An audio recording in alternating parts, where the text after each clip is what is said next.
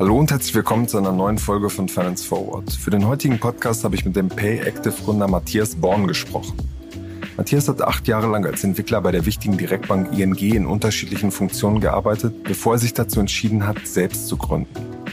PayActive will einen Zahlungsdienstleister aufbauen, gerade geeignet für Unternehmen mit wiederkehrenden Zahlungen, wie beispielsweise Abos oder im Coworking Space. Das Besondere an dem Startup, es hat eine neue Gesellschaftsform gewählt, nämlich das Verantwortungseigentum. Das Konzept hat selbst die Bundesregierung diskutiert und will es vorantreiben. Ein Element dabei, Matthias geht es nicht um einen schnellen Exit, sondern Gewinne müssen reinvestiert werden.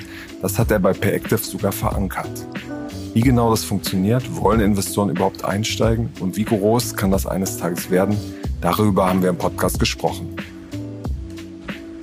Bevor es jetzt losgeht, gibt es noch einen kurzen Hinweis in eigener Sache. In genau zwei Wochen findet unsere Finance Forward Konferenz statt, nämlich am 18. Mai in Hamburg.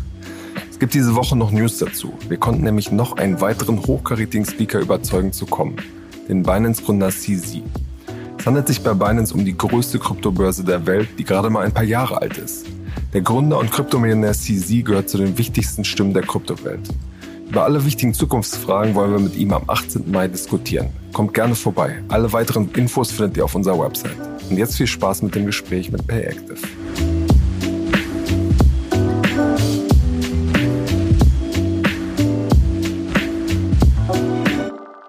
Hi Matthias, herzlich willkommen bei Finance Forward. Ja, hi Kaspar, danke, dass ich heute hier sein darf. Gerne. Matthias, ich erreiche dich jetzt gerade in Dresden. Äh, das ist ja eine Stadt, die nicht so auf dem Radar der Startup-Szene eigentlich ist. Ich habe vor ein paar Jahren mal über äh, Lavu berichtet. Da gab es so einen großen Skandal. Äh, zwei Leute sind auch in den Knast gegangen dafür. Da war dann irgendwie Dresden mal so ein bisschen auf dem äh, Radar. Jetzt gibt es äh, Wandelbots. Die haben äh, kürzlich da nochmal eine große Finanzierungsrunde äh, eingesammelt. Was tut sich sonst so in, in Dresden so Startup-mäßig? Ja, Genau, ja, ich bin vor zweieinhalb Jahren nach Dresden gezogen, komme eigentlich tatsächlich aus dem Rhein-Main-Gebiet. Ich habe über acht Jahre lang bei der Ingi Dieber in Frankfurt gearbeitet, ähm, da als Zahlungsverkehrsexperte und Tech-Experte und bin vor zweieinhalb Jahren mit meiner Freundin hier rübergezogen und ähm, auch mit der Idee schon zu gründen und wusste auch gar nicht, ob Dresden überhaupt so die Startup-Stadt ähm, ist. Ähm, ich habe gedacht, ist aber nah in Berlin, daher ähm, im schlimmsten Fall setzt man sich einen Zug rein und ist schnell ähm, drüben. Ähm, tatsächlich ist die Startup-Szene hier ein bisschen kleiner, was aber teilweise auch nicht schlecht ist, gerade wenn du mit Beteiligungsgesellschaften zum Beispiel sprichst, weil du halt nicht einer von tausend bist. Aber es gibt auch ein Netzwerk auf jeden Fall. Du hast schon äh, erwähnt, Wandelbots ähm, gibt es in Dresden. Es gibt viele Halbleitertechniken, also viel im Tech-Bereich. Ähm, Start Next aber ist zum Beispiel hier auch ähm, ansässig, also eine der größten Crowdfunding-Plattformen in Deutschland. Der Tino Kressner ist bei uns auch im Beirat mit drin bei Payactive. Und äh, daher ist ja auch ein bisschen was los in Dresden. Okay. Aber das heißt, wenn du jetzt gerade sagst, man kriegt dann schneller einen Termin bei den Investoren, das heißt, da gibt es dann auch schon eigene, ähm, eigene Fonds, die da sitzen und wo ihr quasi schnell auch Zugang zu, zu Geld bekommt. Genau, also Dresden hat ähm, auf jeden Fall auch einige Fonds. Also ich glaube, das äh, Finanzierungsnetz ist jetzt nicht so dicht wie in Berlin, aber das findest du wahrscheinlich auch nirgendwo so dicht wie in Berlin und in NRW.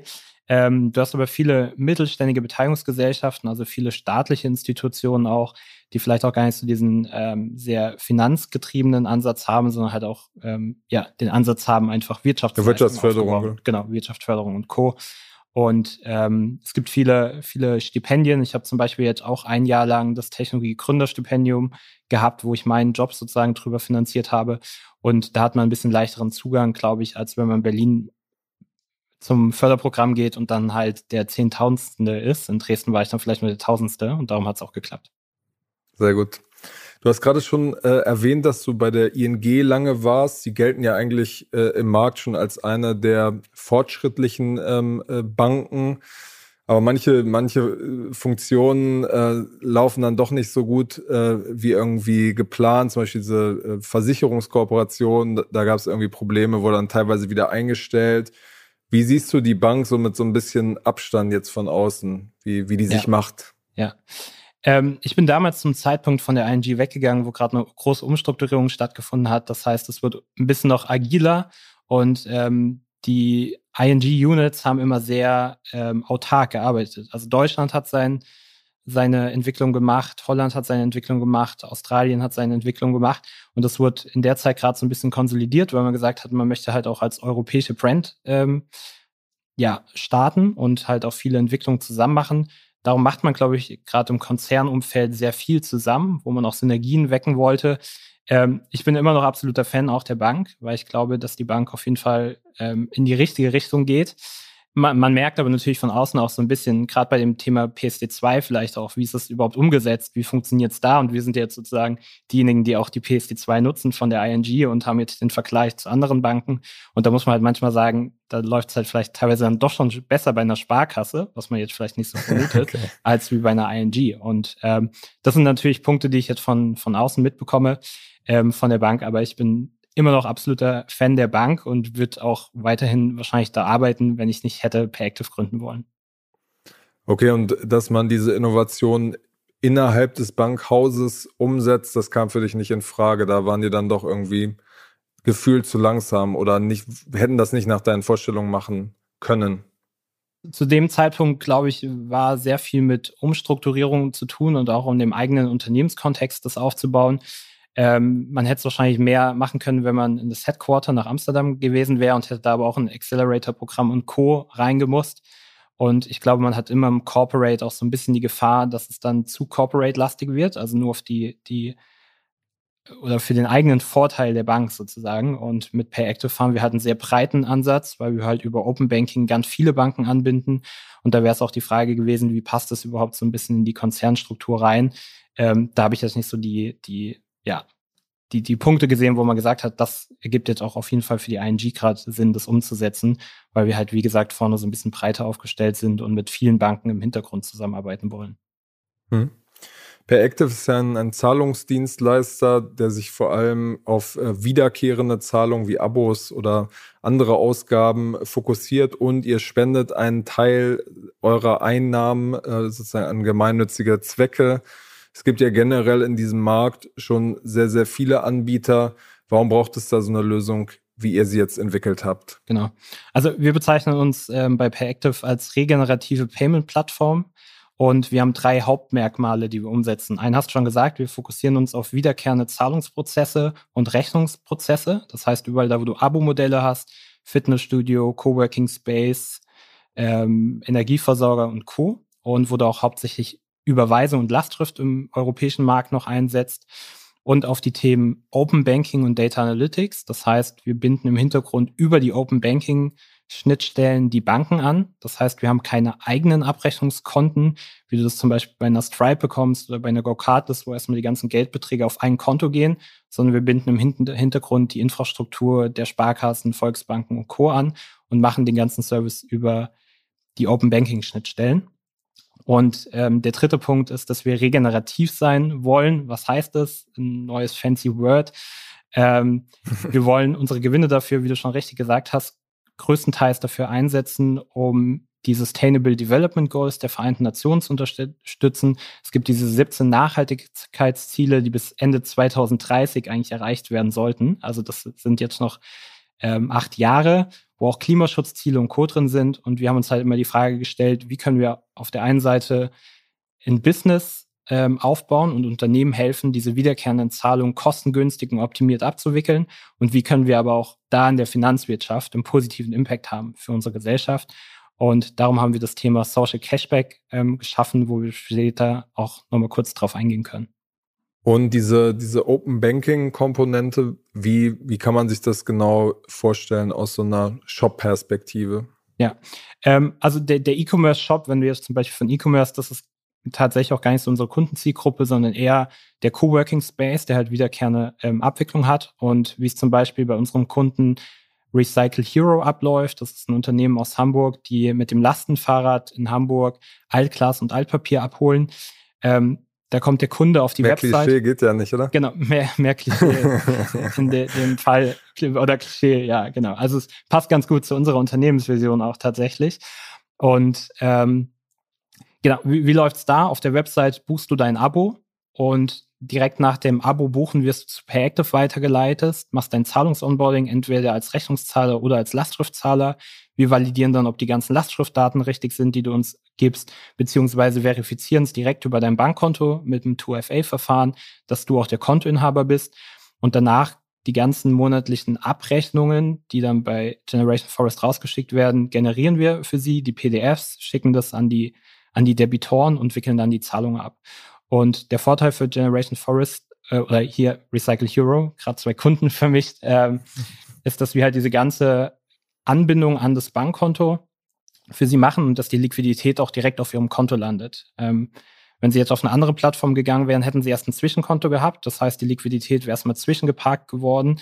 Und dann kommt es halt darauf an, wie oft du die Auszahlungsrhythmen hast, um dann das Geld auch auf dein Konto zu bekommen. Und bei uns fließt halt Liquidität direkt aufs Konto von dem Unternehmen. Okay, und die äh, Kundinnen und Kunden müssen sich dann praktisch sozusagen auf der Seite des eures Kunden, des, des Shops oder des Coworking Spaces müssen sie sich dann einfach in ihr Online-Banking-Konto ähm, einloggen und das veranlassen, dass da ab, das Geld abgebucht werden darf. Genau. Genau, also ähm, du brauchst als derjenige, der zahlen muss, bei PayActive keinen Account, sondern wir haben nur eine Kooperation mit dem Unternehmen. Das Unternehmen entscheidet sich für uns und wir leiten dann dich als, als Casper auf das Onboarding und da kannst du dann über die PSD2 zum Beispiel deine IBAN verifizieren, dass die korrekt ist. Und dann nutzen wir halt diese IBAN, um von deinem Konto einzuziehen. Und den Zahlungsauftrag am Ende des Monats reichen wir direkt bei der Bank ein, die die Zahlung ähm, oder die, die auch die Hausbank vom Recycle Hero ist. In dem Fall wäre es jetzt eine, eine Sparkasse, wo wir dann auch die, die Zahlung drüber abwickeln. Okay, und was für, was für eine Zielgruppe habt ihr, also wer hat am Ende wirklich Interesse, dass ihr auch so einen Teil des, des Geldes äh, spendet? Ja. Ähm, dadurch, dass der Social Cashback von uns eigentlich eine kostenfreie Dienstleistung ist, weil wir das Unternehmen ein bisschen anders gegründet haben. Wir haben zwei, zwei Grundsätze uns in die Satzung reingeschrieben, wo wir nachher bestimmt nochmal zu kommen, wo wir halt nicht langfristig die kompletten Gewinne privatisieren wollen, sondern den größten Teil der Gewinne wirklich dafür verwenden wollen, um diese Klimaschutzziele zum Beispiel zu erreichen, ähm, oder auch soziale Ungerechtigkeit zu erreichen. Und derjenige, der zahlt am Ende, kann sich diese Projekte auch aussuchen. Das heißt, der Kunde von Recycle Hero hat noch im Zahlungsprozess so einen positiven Touch mit, weil er halt am Ende des Zahlungsvorgangs noch sagen kann, ich möchte jetzt jeden Monat ähm, das Aufforstungsprojekt X unterstützen oder das Trinkwasserprojekt von VivaCon Aqua. Und dadurch hat natürlich Generation oder Recycle Hero ähm, nach vorne raus noch so einen Marketing-Effekt, den sie einfach mit nutzen können, indem sie sich halt für eine Zahlungsabwicklungsplattform entschieden hat, die halt diesen Aspekt einfach mitbringt. Okay, aber sozusagen die, die Shops und die Betreiber und so müssen ja schon auch ein gewisses Interesse daran haben, dass, äh, dass die Kunden das im, im sozusagen sehen und dass sie da was spenden können. Ähm, ein Riesen, keine Ahnung, Zalando wird ja wahrscheinlich da kein Interesse daran haben, unbedingt. Also Zalando wäre jetzt eh nicht in der Zielgruppe drin, weil halt E-Commerce-Bereich, aber bei den ganzen Abo-Modellen ähm, sehen wir halt verschiedene Argumente, wie diese Kunden zu uns kommen. Genau, verschiedene Argumente, ähm, wieso sie zu uns kommen. Das ist tatsächlich nicht nur die Nachhaltigkeitskomponente, und ähm, aber es gibt auch viele, die einfach sagen, wir wollen halt in unserer Wertschöpfungskette von den Dienstleistern auch nachhaltige Alternativen anbinden. Wir wollen aber halt nicht auf Service verzichten. Also wir sind halt nicht das schlechtere Bioprodukt, sage ich mal, sondern wir machen vorne technologisch einiges äh, ziemlich gut und wollen halt trotzdem diese Komponente noch mit reinbringen. Und wir haben zum Beispiel mit einer nachhaltigen Versicherung, die sind von Stripe gewechselt zu uns, weil sie gerade eh nur Rechnungs- und Lastschriftprozesse haben und einfach gesagt haben, sie gucken halt in ihrer Wertschöpfungskette auch zu ihren Kunden, welche Dienstleister sie mit drinne haben, weil sie es auch reporten über Bilanz und später ESG-Kriterien. Und das sehen wir halt gerade, dass das im Markt immer mehr wird, dass halt auch Unternehmen tatsächlich gucken, habe ich ein nachhaltiges Hosting und was kann ich in meiner Wertschöpfungskette noch machen, um einen positiven Impact, sag mal, auch für die, für die Klimaschutzziele zum Beispiel zu haben. Und das kriegst du halt bei uns out of the box mit, ähm, ohne dass du dafür irgendwie einen Cent mehr zahlen musst. Okay, und was ist eure These, wie, wie groß es dann wirklich werden kann? Also wie groß dieser Markt für so eine Art von Produkt ist? Genau, wir, wir gucken halt, also ist natürlich immer, wir werden, wenn wir jetzt nicht sagen würden, wir wollen natürlich einen großen Anteil von Unternehmen haben und irgendwie streben schon im europäischen Markt einer der Player zu werden, die es mit anbieten. Das ist, glaube ich, falsch, weil wir immer sagen, there is no social business without business. Also wir müssen natürlich auch irgendwie Gewinne erwirtschaften und wir haben ein Transaktionsgeschäft. Das heißt, wir brauchen recht viele Transaktionen auch, um zum Beispiel Break-Even zu werden, weil es halt transaktional auch bezahlt wird. Das heißt, wir gucken da schon auf den, auf den größeren Markt, den wir vor uns sehen und hatten damals auch mit einigen Unternehmen schon gesprochen, auch größeren Telekommunikationsunternehmen, die das halt super interessant finden, auch aus dem Ausland, ähm, tatsächlich auch diese Nachhaltigkeitskomponente noch mit in ihr Geschäftsmodell auch mit reinzubringen, dadurch, dass sie halt hinten den Dienstleister vielleicht austauschen oder einen neuen nutzen. Wie groß seid ihr dann aktuell? Ihr seid ja vor nicht allzu langer Zeit äh, gestartet. Genau. Was kannst du da schon ein bisschen sagen, was die Größenordnung angeht? Also wir haben uns im ersten Lockdown 2020 gegründet, im April, hatten dann letztes Jahr im Februar die erste Finanzierungsrunde. Wir hatten sie damals Pre-Seed genannt. Wir haben da insgesamt 600.000 Euro eingesammelt. Wir sind jetzt gerade in der Vorbereitung der Seed-Finanzierungsrunde ähm, in diesem Quartal. Wir haben jetzt über die Plattform insgesamt 4,5 Millionen Euro an Zahlungsvolumen abgewickelt seit letztem September an Payment-Volumen und ähm, genau haben so zwischen acht und zehn Unternehmenskunden, die gerade schon aktiv mit uns arbeiten. Da sind ein paar kleinere dabei, ein paar Startups, die jetzt noch nicht so viel ähm, Umsatz, Transaktionsvolumen haben, aber da ist auch einer dabei, der recht groß ist, der halt jetzt mit uns schon der, den größten Teil des Zahlungsvolumens, also diese drei bis vier Millionen, kommt tatsächlich von dem, den er über uns abgewickelt hat. Okay, und das, da kommen jetzt in den nächsten Monaten immer mehr äh, Kunden drauf und dann damit wird dann auch das Transaktionsvolumen stark steigen, oder? Genau, wir sind tatsächlich gerade in einer Phase, wo wir sagen, wir, wir lassen gerade noch nicht so viele Neukunden auf die Plattform, weil wir gerade acht bis äh, zehn Leute sind und auch gerade gucken müssen, wie wir es operativ überhaupt noch abwickeln können. Ähm, darum planen wir jetzt aber auch gerade die nächste Finanzierungsrunde, dass wir da reingehen, weil wir das Team nochmal vergrößern wollen und dann halt auch weitere Unternehmenskunden auf die Plattform lassen. Wir sind aber natürlich an einer, an einer wichtigen, also wichtigen Kernbereich von dem Unternehmen und daher wollen wir da auch einen guten Service erbringen, wo wir jetzt halt gerade sagen, wir fokussieren uns jetzt gerade auf die Kunden, die wir gerade haben, um da die Prozesse optimal zu haben und halt nicht zehn weitere jetzt gerade auf die Plattform zu lassen und dann aber operativ komplett überfordert zu sein. Wir wollen heute auch so ein bisschen über eure Gesellschaftsform äh, sprechen. Das äh, gab in den vergangenen Monaten einen ziemlich großen äh, Hype um, um dieses Thema. Und zwar ähm, ja, habt ihr die Form gewählt des äh, sogenannten Verantwortungseigentums. Äh, Im Kern geht es darum, dass die Gewinne, wie du auch schon gesagt hast, in die Firma reinvestiert werden und sozusagen die Spekulation nicht im Vordergrund steht. Bevor wir jetzt ein bisschen in die Details gehen, würde mich mal interessieren, ein Großteil des, des Startup-Marktes funktioniert ja im Moment immer noch mit ja, viel Wagniskapital und irgendwann soll es den großen Exit geben. Viele Gründerinnen und Gründer vertreten ja immer noch so ein bisschen die Haltung, dass sie ja reich werden wollen und sagen dann, das Geld, was wir verdient haben, investieren wir dann wieder in die, in die Szene und dadurch wird sie größer. Warum habt ihr euch bewusst gegen dieses Modell entschieden? Ja, wir haben uns super lange darum Gedanken gemacht, auch gerade wegen dem Thema Finanzierung und wir uns natürlich auch mit anderen ausgetauscht haben, ob wir das in dieser Phase machen sollten, auch in der Finanzszene, weil wir da noch so mit einer der Exoten sind. Ähm, jetzt die das Thema Verantwortungseigentum machen, obwohl es auch zum Beispiel eine große Bank in den Niederlanden gibt, die Triodos Bank, die das im Kerngeschäft auch machen. Also das Modell, was wir gewählt haben, ist kein neues, sondern ähm, das gibt schon ganz lange. Und wir haben uns aber dafür entschieden, weil wir gesagt haben, wir wollen diesen Social Cashback der ja am Ende des Zahlungsprozesses durch unsere Gewinne erst ja sozusagen generiert wird und wir den dann spenden. Dieses Versprechen wollen wir halt zu allen unseren Kundinnen und Partnerinnen und Investoren langfristig irgendwie festhalten. Und wir hatten am Anfang oft die Diskussion ähm, auch mit Investoren, ja, ihr sagt das jetzt zwar, dass ihr das machen wollt, mit die, die meisten Gewinne da reinstecken, aber was macht ihr, wenn euch dann irgendwann jemand mal 40 Millionen auf den Tisch legt und sagt, komm, ich kaufe jetzt per Active und danach ist die Versprechen vielleicht weg, weil es danach wieder mehr kapitalisiert wird. Und mit dem Thema Verantwortungseigentum konnten wir ein Satzungskonstrukt wählen, wo wir das langfristig versprechen können weil die zwei Grundsätze von Verantwortungseigentum sind, Gewinne sind Mittel zum Zweck. Das heißt, es gibt ein langfristiges sogenanntes Asset Lock, dass der Größteil der Gewinne immer in der Firma ähm, bleibt.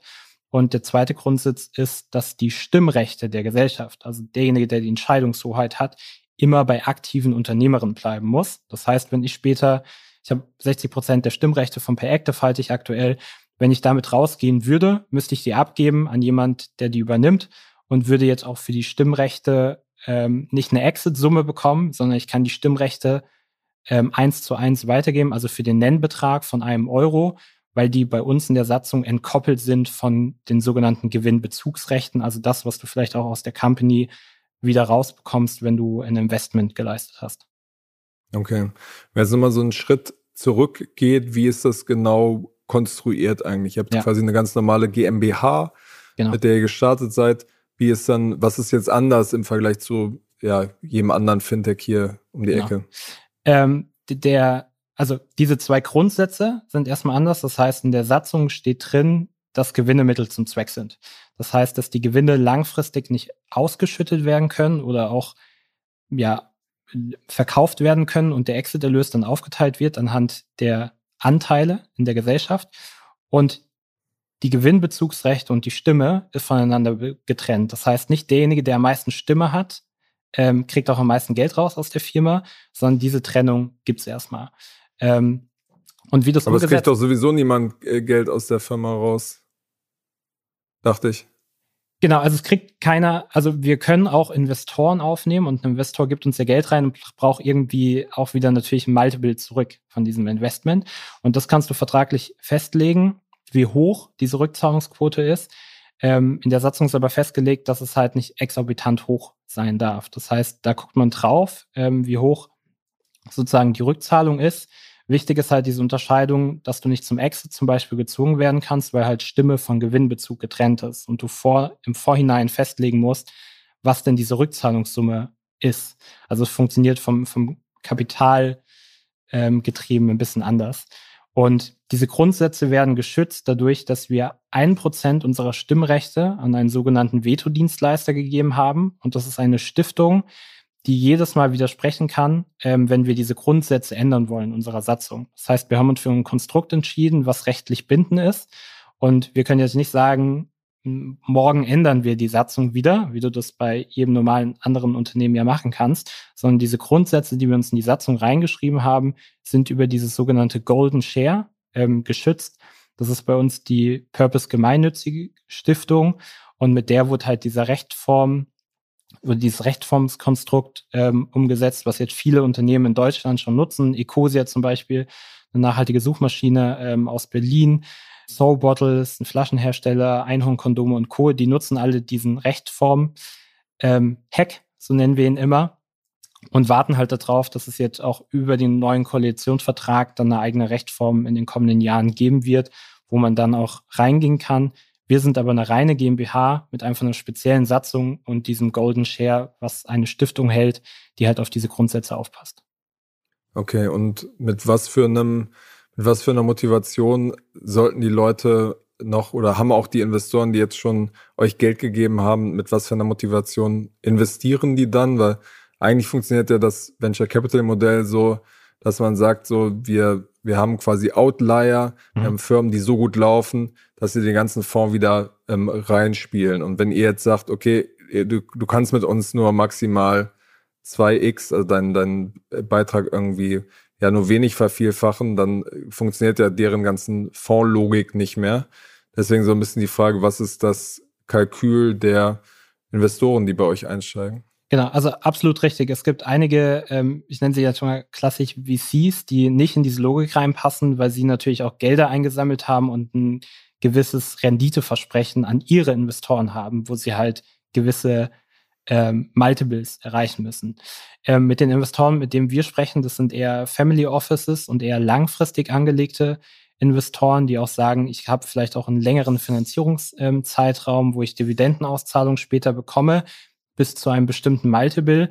Wir können auch höhere Multiples vereinbaren. Wichtig ist halt nur, dass wir vorne im Vorhinein mit den Investoren drüber sprechen müssen, was möglich ist. Und das Wichtige ist auch, dass das Hauptmodell darauf auszielt, dass halt die Gewinne aus der Gesellschaft kommen. Und wenn ich halt heute einen normalen VC versprechen würde, ich verzehnfache das, bedeutet das ja auch später dadurch, dass es nicht durch einen Exit erlöst und durch einen Verkauf bei uns kommt, dass ich es aus dem eigenen Cashflow heraus bezahlen muss. Und da kommst du halt in diesen Gesprächen sehr schnell dazu, dass halt gewisse Multiples einfach nicht mehr möglich sind, ähm, um die zu erreichen. Und alle Investoren, mit denen wir sprechen, die haben halt auch einen sehr starken Impact-Fokus. Das heißt, sie sagen, das, was wir finanzieren wollen, gerade mit dem Thema Social Cashback, wo wir halt auch Gewinne ja dann reinstecken wollen aus der Gesellschaft, das ist der Grund, wieso wir einsteigen, ähm, wieso wir auch mit reinkommen. Und tatsächlich, es gibt auch Studien darüber, es gibt zum Beispiel ein Buch, ähm, Adventure Finance von der ähm, Onin Patton Power. Ähm, das ist eine Professorin, glaube ich, gewesen von, von der Oxfam, Oxfam University.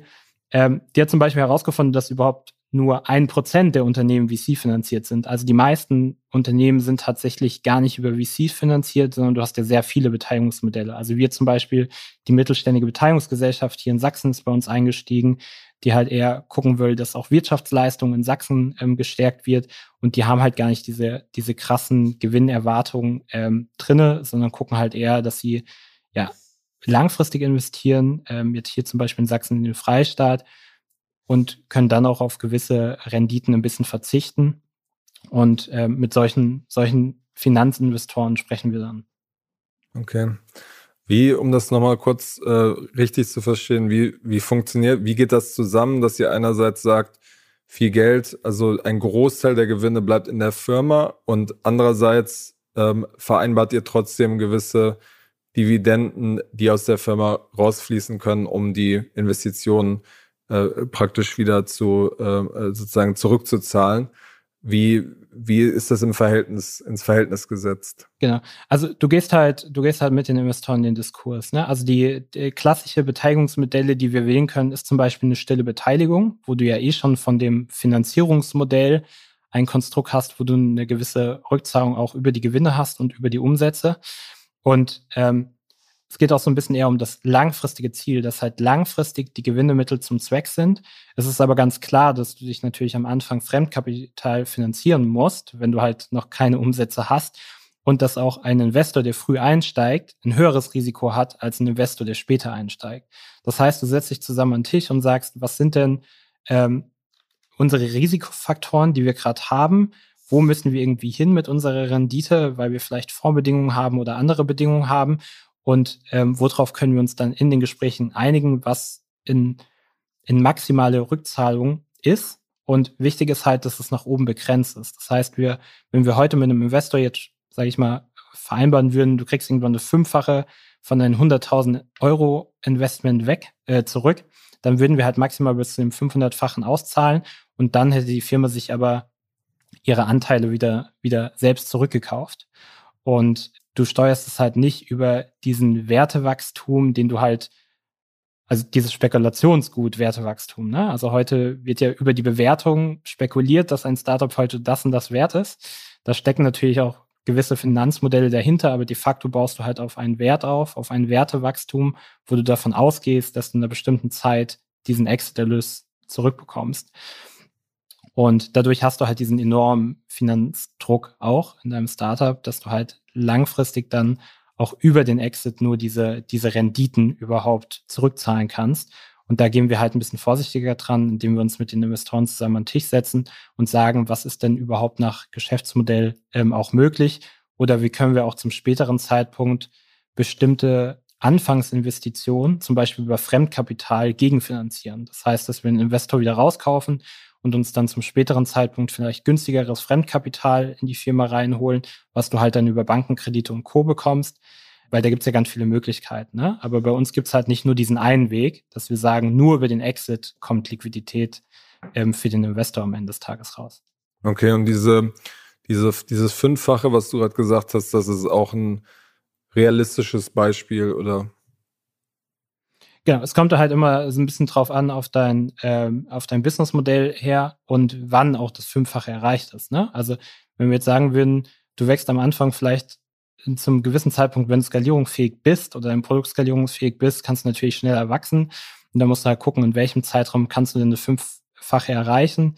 Und man macht halt oft bestimmte Modelle, dass man es zum Beispiel dann Umsatz koppelt. Also es gibt ja auch dieses Thema Revenue-Based Finance, wo du auch deine ja. Finanzierungsmodelle an Revenue bindest.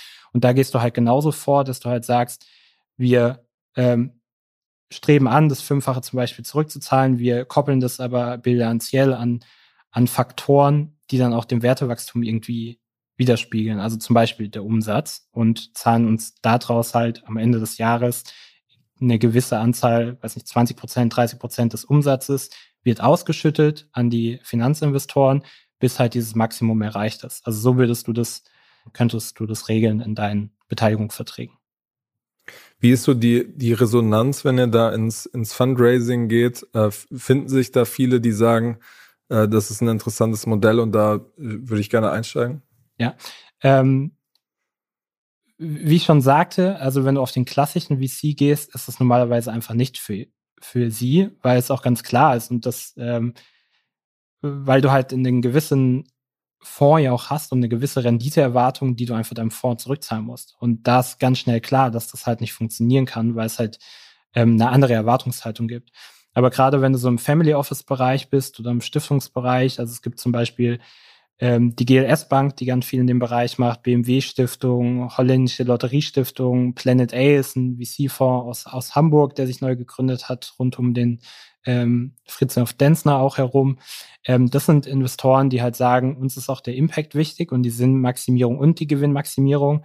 Und mit denen kannst du halt darüber sprechen, ähm, genau, wie du das machst. Das heißt, es gibt immer eine größere Bandbreite auch an Finanzinvestoren, die sowas gutheißen. Es gibt aber auch die klassischen Fonds, für die das einfach nicht funktioniert. Und das ist auch ähm, absolut verständlich wenn man halt guckt, wie diese Fonds jahrelang natürlich auch funktioniert haben und sich aufgebaut haben.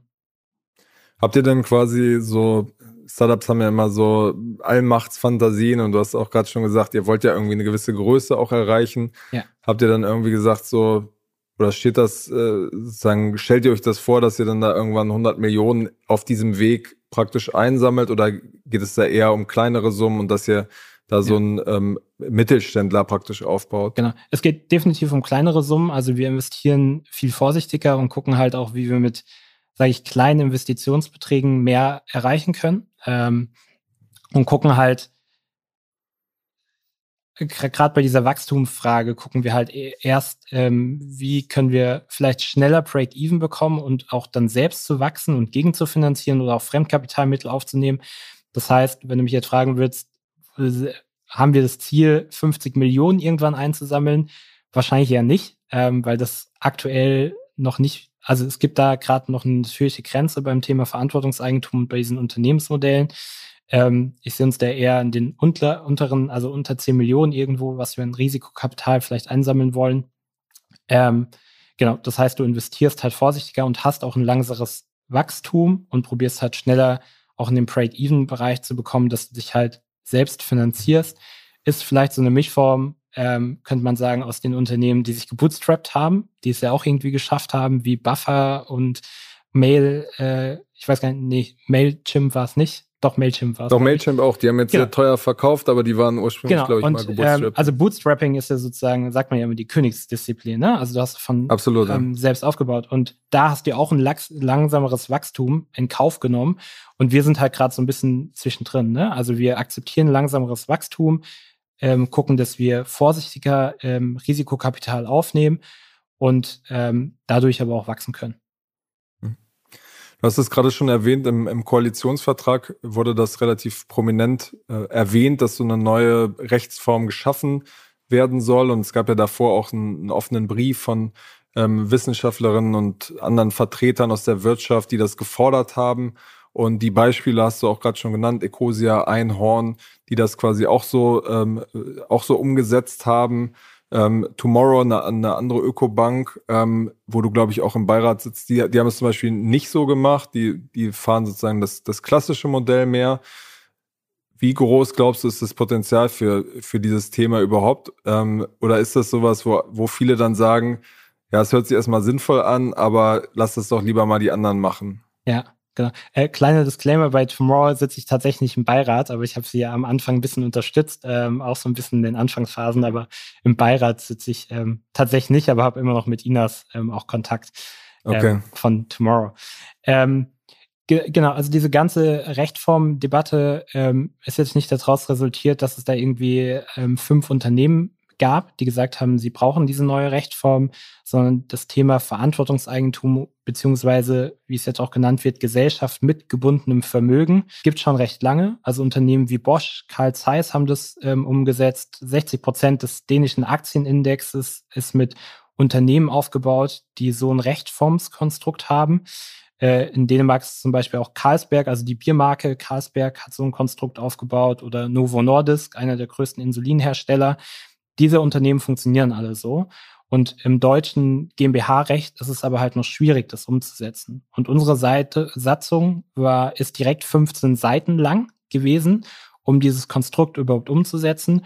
Und diese Komplexität wollten wir halt rausnehmen, dass wir gesagt haben, wir haben über die Stiftung Verantwortungseigentum, das ist eine Stiftung, die sich dafür eingesetzt hat, diese Lobbyarbeit zu machen in die Politik, haben wir uns mit ganz vielen Unternehmerinnen zusammengesetzt und tatsächlich einen Gesetzesentwurf gemacht, was man im GmbH-Recht anpassen muss, um diese neue Rechtsform zu haben. Also eine Gesellschaft mit gebundenem Vermögen, wo du später einfach als Startup sagen kannst, ich hätte jetzt gern diese Rechtsform wie eine GmbH und ich muss halt nicht Rechtsanwälte, Rechtsanwälte beschäftigen und diesen Rechtform-Hack machen und eine 15-seitige Satzung haben, um es überhaupt umzusetzen. Und da merken wir oder haben wir halt in den Gesprächen auch gemerkt, dass es eine große Resonanz in Deutschland dafür gibt, auch von Unternehmerinnen. Ich habe gefühlt äh, jede Woche mindestens drei bis vier ähm, junge Startups, die auf mich zukommen und sagen, sie wollen das irgendwie umsetzen, wie sie das gemacht haben. Und ähm, was aber ganz klar ist, und das ist auch allen Unternehmerinnen klar, es wird immer beide Modelle geben. Ne? Also es, es gibt dann vielleicht neben der GmbH noch die GmbH mit gebundenem Vermögen. Und Du sollst dich aber einfach entscheiden können, möchtest du den klassischen Weg gehen, sage ich mal, einer GmbH. Und es ist auch absolut legitim, finde ich, wenn man sagt, ich möchte halt irgendwann das Unternehmen verkaufen ähm, und einen Exit machen. Und es soll aber auch diese Rechtsform geben, wo halt jemand sagt, nee, ich habe das Unternehmen halt nicht gegründet, um es in zehn Jahren gewinnbringend zu verkaufen und dann vielleicht was Gutes zu tun. Ich habe das Unternehmen aus einer Motivation heraus gegründet, wo ich diese Grundsätze, die ich mir auferlegt habe und wieso ich das Unternehmen gegründet habe, von Anfang an festschreiben will und halt auch nicht diesen Kapitaldruck haben. Und für die, all diejenigen soll halt diese neue Rechtsform da sein, die es auch im Koalitionsvertrag geschafft hat, ähm, wo es auch eine breite Unterstützung in der Politik gab, ähm, von allen Parteien, also von FDP, von Grünen, von CDU, mit allen denjenigen haben wir im Vordergrund vor dem Koalitionsvertrag auch gesprochen. Und ähm, da gab es auch ein breites Verständnis dafür, dass es diese neue Rechtsform ähm, geben soll. Okay, was würdest du schätzen, wenn das jetzt, keine Ahnung, in, in einem halben Jahr umgesetzt wird? Wie viel werden dann, ähm, weiß nicht, in anderthalb, zwei Jahren das tatsächlich umgesetzt haben, so in der Startup-Szene? Wird das 5% sein? Wird das 10% sein? Wird das 20% ja. sein? Was, was schätzt ihr da so? Ja, die, die Frage ist tatsächlich auch, wie schnell wird die Rechtsform jetzt überhaupt umgesetzt, ne? Weil es ist jetzt in den politischen Diskurs gekommen und äh, wir müssen jetzt mal gucken, wie schnell ist auch die Ausarbeitung. Wir beteiligen uns da auch weiter als Stiftung Verantwortungseigentum oder alle Mitglieder der Stiftung Verantwortungseigentum, ähm, das schnell umzusetzen und diese Rechtsform zu schaffen. Und ähm, ich will da gar keine genauen spekulativen Zahlen nennen, wie viele Unternehmerinnen sich, glaube ich, am Ende des Tages dafür entscheiden. Ähm, was man aber de facto sieht, ist, es gibt ja schon viele Unternehmen, die das aktiv gemacht haben. Und auch wir im Fintech-Bereich, ich habe mindestens zwei, drei andere äh, Fintechs, mit denen ich auch gerade spreche, die gerade in Gründungsphase sind, die an dem Thema interessiert sind. Und ich glaube einfach, durch eine neue Rechtsform wird es auch viel leichter, ähm, in dieses Modell reinzukommen. Weil heute musst du dich schon aktiv dafür entscheiden. Du musst mit der, der Purpose Gemeinnützige Stiftung, die auch diesen Veto ähm, Share hält, mit dem musst du erstmal in Kontakt kommen. Du musst halt, wie gesagt, dieses Satzungskonstrukt aufbauen. Also es ist, ähm, ich sag mal, von der User Journey oder von dem Onboarding ist es halt noch sehr komplex, wieso es jetzt vielleicht auch viele einfach noch gar nicht machen. Und auch Tomorrow hat sich auch damals, glaube ich, aktiv dagegen entschieden, weil Tomorrow ja noch mal ein bisschen früher gestartet hat als jetzt auch Payactive. Da war vielleicht auch noch ähm, zwei, drei Jahre vorher das Finanzkonstrukt ein bisschen anders, auch von den Investoren, die es draußen gab. Und ähm, da gab es auch gute Gründe, das einfach nicht zu machen. Und ja, ich glaube aber, das wird ein wachsender Markt, weil ich halt auch immer merke, dass viel mehr junge Unternehmerinnen auch an diesen Modellen interessiert haben, gerade die so in diesen ähm, Impact-Bereich auch reingehen oder sagen, sie wollen halt auch gesellschaftliches, was Positives tun. Gibt es denn Modelle, wo das nicht funktioniert, dieses, äh, diese neue Gesellschaftsform?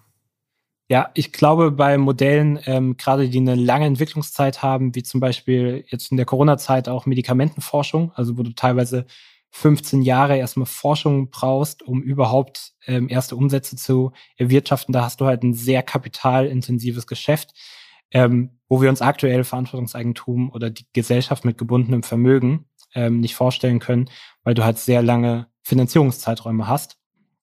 Und ähm, genau, ich glaube, da kommen so ein bisschen die Grenzen auf von dem Modell und daher ist es auch weiterhin super, dass es beide Rechtsformen später geben wird. Also die normalen gewinnbringenden GmbHs und vielleicht nebendran eine Gesellschaft, wo auch der, der Purpose festgeschrieben werden kann in der Unternehmenssatzung. Gibt es da so, so ein paar Negativbeispiele, wo, wo er sagt, so, es hätte das Unternehmen es mit dem Anspruch A gestartet und es dann hat dann irgendwie seine Ideale verraten, weil es einfach unter diesen Druck gekommen ist? Ja, tatsächlich.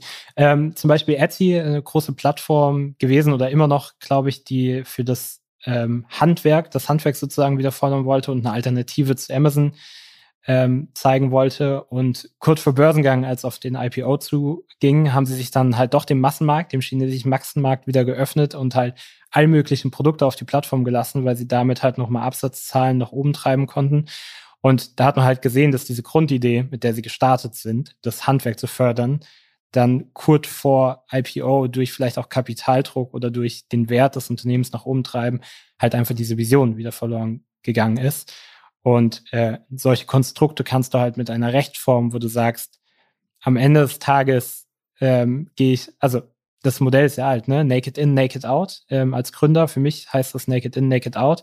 Ich krieg vielleicht ein bisschen das wieder und auch ein bisschen verzinst, was ich rein investiert habe, was ich vielleicht auch ans Gehalt verzicht hatte. Aber ich bin jetzt nicht an irgendeinem Exit-Erlös von dem Unternehmen beteiligt. Und ähm, ich glaube, da gibt es dann eine andere Motivation am Ende, ähm, zu sagen, wieso steige ich eigentlich aus und was kriege ich auch wieder. Und solche Beispiele haben halt in der Vergangenheit gezeigt, dass so eine neue Rechtform ähm, da vielleicht auch ein, ein bisschen diesen Druck rausnehmen könnte von, äh, ja, von dem, ich würde jetzt mal sagen, den Exit-Druck rausnehmen kann. Alles klar, wir werden es äh, eng verfolgen, wie dieser Markt weitergeht. Ähm, zum Schluss äh, haben wir immer so eine, so eine neue Kategorie seit kurzem. Und zwar als, als Unternehmer musst du ja immer auch ein bisschen in die Zukunft schauen. Deswegen kommen zum Schluss ja so ein paar schnelle Fragen, ja, was du ja. denkst, wie sich die, die Fintech- und äh, Startup-Welt eigentlich weiterentwickelt. Mit so ein paar äh, Predictions von deiner Seite. Und zwar, ich lese immer ein paar Statements vor und du antwortest schnell, ähm, was du dazu denkst. Ja. Genau. Sehr gut. Ähm, die, erste, die erste Aussage ist, beziehungsweise die erste Frage ist, welche ungewöhnlichen Fintech-Übernahmen sehen wir in den kommenden 18 Monaten?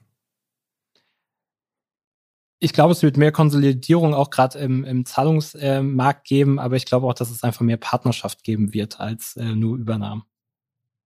Das ist sehr diplomatisch. Ähm, der Bitcoin-Kurs geht in den kommenden Monaten eher gegen null oder eher gegen 100.000 Dollar? Eher gegen 100.000. Okay. Wir sehen in den kommenden Monaten ein grünes Unicorn, ja oder nein? Ein grünes Zebra. Also okay. ja. Was sind die großen Fintech-Themen, die uns in den kommenden Monaten beschäftigen werden? Ähm, Open Banking, B2B Payments und ähm, auch weiter Kreditkartenzahlungen und da Modelle. Alles klar, Matthias. Dann vielen Dank für diese Einblicke und für deine Zeit und bis zum nächsten Mal bei Finance Forward. Kaspar, vielen Dank, dass ich heute hier sein durfte. Mach's gut. Ciao. Ciao.